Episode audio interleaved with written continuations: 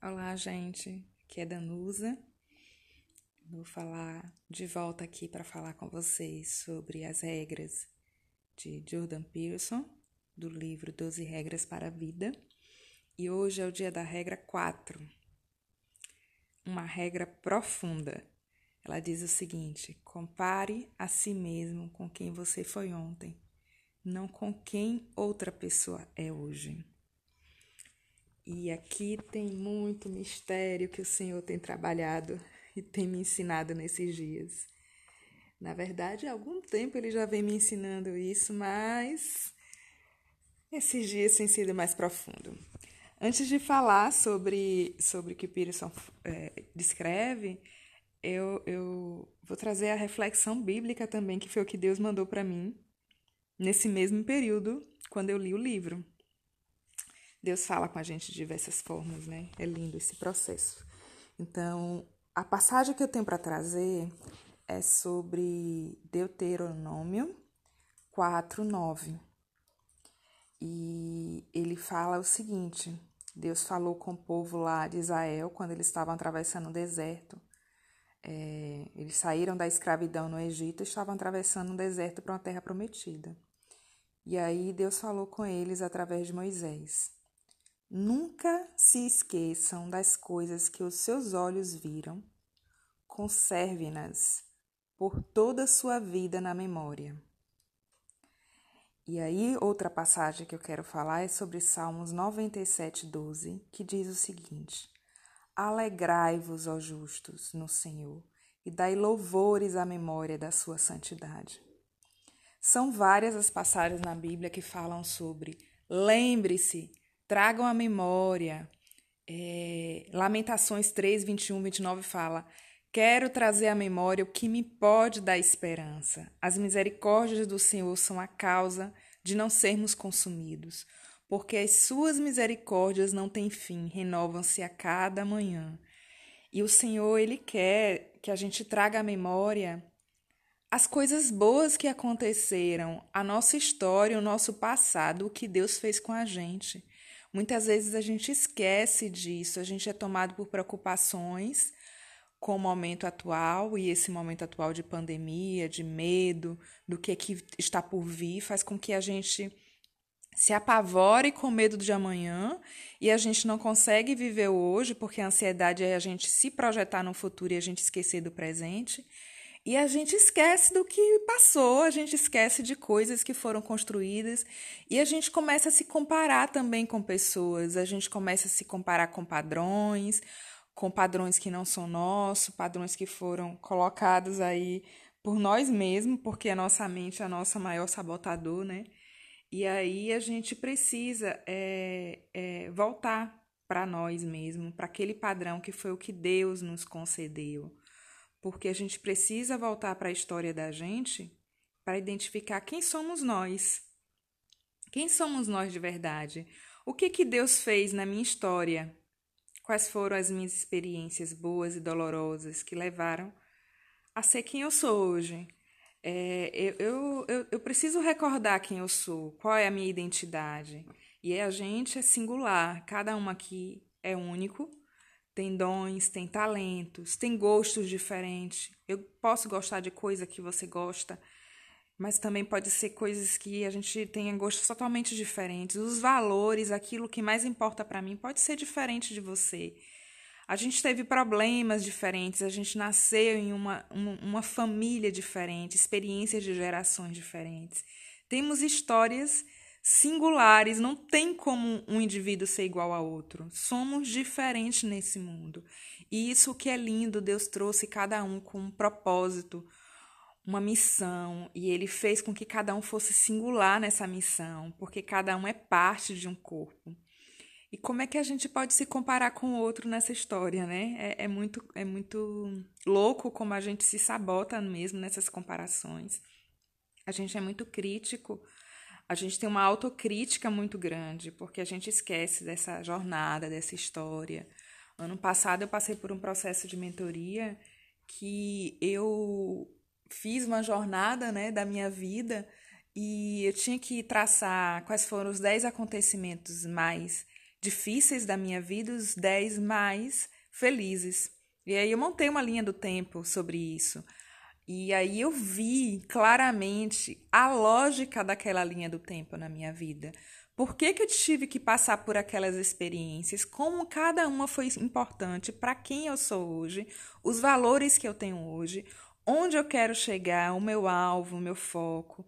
Então, assim, eu comecei a olhar para minha história como uma história assim, caramba, Deus fez uma obra de arte na minha vida. E eu não lembrava disso. Quantas são as vezes que a gente precisa voltar às memórias das fotografias para lembrar experiências que a gente teve, coisas que foram muito boas, pessoas que passaram por nossas vidas que deixaram grandes lições e experiências. Tudo, mesmo que não foi bom, ele trouxe grandes lições e a gente esquece, a gente esquece. E é por isso que a Bíblia fala, fala, fala tanto. Lembre-se, tragam a memória. Porque a nossa voz interna duvida, ela vem sabotar a gente, tirar os valores, é, nos faz esquecer de quem somos nós, de como o caminho que estamos hoje é o melhor caminho que Deus pôde nos dar. Hoje vivemos o melhor de nós, somos melhores do que fomos ontem. Amanhã será melhor do que somos hoje. E por que, que a gente se sabota tanto com ansiedade, né? Eu fiquei me perguntando, meu Deus, isso é tão lógico. E eu sou meio lógica e racional em tantas coisas, mas na minha vida, que eu tenho ansiedade como uma coisa muito assim, que eu preciso tratar com cuidado e tem sido um processo de tratamento esse período, é olhar assim, caramba, como é que eu posso duvidar que amanhã vai ser melhor?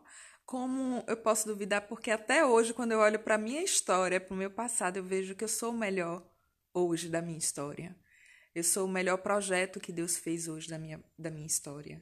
Tudo que passou, momentos bons, foram essenciais para quem eu sou hoje, para a forma como eu valorizo algumas coisas hoje, para a missão que eu enxerguei na minha vida hoje. Então, assim, tudo, tudo, tudo, tudo tem uma lógica, né? E a gente precisa é, reconhecer que na vida a gente tem vários domínios, várias áreas, e eu nunca vou ser bom em tudo. Tem áreas onde eu vou vencer, outras eu vou fracassar, porque ninguém é bom em tudo mesmo. E a gente é mediano em algumas coisas, outras somos muito bons, outras nem tanto. E ganhar em tudo pode significar que a gente não vai fazer nada novo ou difícil. Ou seja, a gente já, já, já chegou né, no topo, no alvo. E não ganhar mais significa que eu não vou crescer mais. E crescer pode ser mais importante do que ganhar o sucesso final pode não ser o mais importante, mas o processo que passamos até chegar lá, que é o processo de amadurecimento e crescimento, esse é um processo que ele é mais valioso. É bom a gente lembrar que crescer significa reconhecer que estamos num estágio de aperfeiçoamento. A gente precisa aperfeiçoar cada dia. Somos melhores do que fomos ontem. E seremos melhor amanhã. É por isso que quando eu olho hoje uma data de aniversário, quando eu vou envelhecendo, pelos padrões da estética do mundo e muitas vezes no padrão de beleza, a gente pode olhar e querer se sabotar e dizer assim: ai, eu estou envelhecendo, minha, minha aparência física está começando a aparecer sinais na pele, etc. Mas, de verdade, o que está acontecendo é que a gente está sendo melhor, uma pessoa melhor do que a gente era antes. Claro que muitas pessoas decidem amargar, ficar ressentida na dor, amargurada. Mas se a gente decidir encarar esse processo como um processo de aperfeiçoamento, a gente vai ver a beleza do que é o amadurecimento, o crescimento, o passar dos anos. E aí é, a gente precisa lembrar que ninguém é extraordinário. Naquilo em que eu sou boa, você pode ser não tão bom. Naquilo que você é muito bom, eu posso não ser tão boa. E assim é a vida. Porque só quem é extraordinário, santo, perfeito é Cristo. Somente. E esse deve ser o nosso modelo de comparação. Não no sentido de que a gente vai se tornar igual a ele. Nessa vida não vamos. Mas ele é um alvo. Ele é o meu alvo. E eu tenho que ter misericórdia comigo mesmo e olhar quem eu fui ontem, né?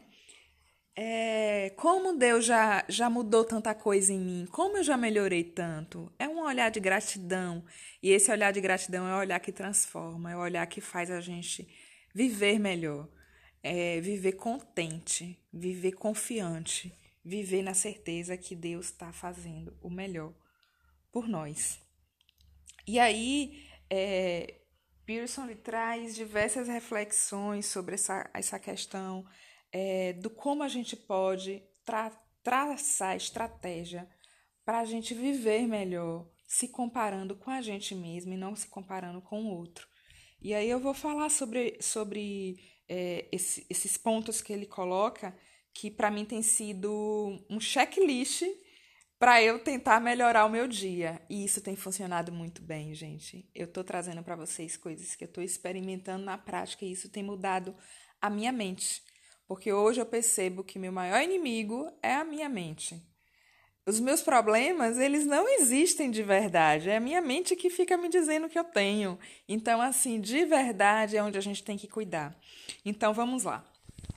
Primeiro, compare você apenas ao que você foi ontem, ao você do passado. Você é único, singular e não deve ser comparado a mais ninguém. Apenas o nosso alvo de comparação, alvo lá final na meta, é o Senhor Jesus, né? Isso aí é a parte que eu complemento e que está também é, alinhado ao que a gente tem aí do, da perspectiva da, da cristã. Segundo ponto, se permita fracassar hoje, porque você está crescendo e tenha certeza que será melhor amanhã. O seu amanhã será melhor. Não há motivo para ansiedade, não há motivo para medo. A gente está num processo de crescimento. Esse momento de pandemia no mundo tem permissão de Deus, é um momento de crescimento para a humanidade. Mas Deus é um Deus que cuida das estrelas e do fio de cabelo. Isso está na Bíblia. E na dimensão, às vezes eu paro, olho para o céu, vejo a estrela e fico, Senhor, como pode o Senhor estar tá cuidando dessa grandiosidade e estar tá preocupado com o fio de cabelo meu? Então, o Senhor é um Senhor que cuida de detalhes. Nessa pandemia, Ele está cuidando no meu processo de cura, de processo de amadurecimento, de crescimento.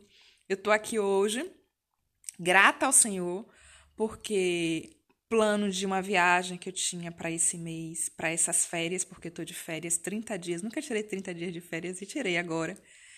E não deu certo uma viagem, mas deu, deu certo um processo de relacionamento profundo com Deus e comigo mesmo. E isso mais valia do que qualquer viagem. Então, meu olhar hoje é de gratidão por isso. Então, a gente tem que se permitir crescer. É doloroso, não vou dizer. Às vezes tem dias que eu estou ansiosa, dói, mas eu tenho aprendido a reprocessar muitos pensamentos que querem trazer a mensagem de, de tristeza. E aí eu tenho olhado para isso e, olhar, e olhado mais com um olhar de gratidão. E esse é o terceiro ponto. Seja grato o que você é, pelo que você é hoje, pelo que você tem hoje, pelo momento que está passando hoje. Porque ele é um momento necessário para o melhor que está por vir. É, é momento de olhar com gratidão. Quarto ponto, resgate. Traga à lembrança quem você é. Quais são seus valores? Do que você gosta, do que você não gosta? E o que você quer das pessoas e o que não quer. Seja sincero mesmo, verdadeiro com o que você sente, porque muitas vezes a gente está querendo coisa que a gente nem assume para a gente mesmo, que aquele sentimento do que a gente está querendo não é bom. É bom a gente ser transparente e verdadeiro com a gente. Admitir, primeira verdade tem que ser com a gente. Quais são os ressentimentos que a gente tem? Aquela dor, aquele pensamento sabotador, o que a gente tem tolerado ou que a gente tem fingido tolerar. Deixar revelar os pecados faz com que a gente assuma a, o processo de cura. Se tem tirania, se tem arrogância, se tem ressentimento, se tem uma criança em nós que grita, deixa ela vir, reconheça que existe, acolha. Esse é um processo para a gente ser curado, é reconhecer, é ser transparente, é ser verdadeiro. Quinto ponto, Seja menos crítico com você mesmo. É importante saber que precisa melhorar, mas não exige a perfeição, porque essa perfeição só Cristo tem. Resgate a memória do passado para ver como já melhorou. Sexto ponto, negocie com você mesmo.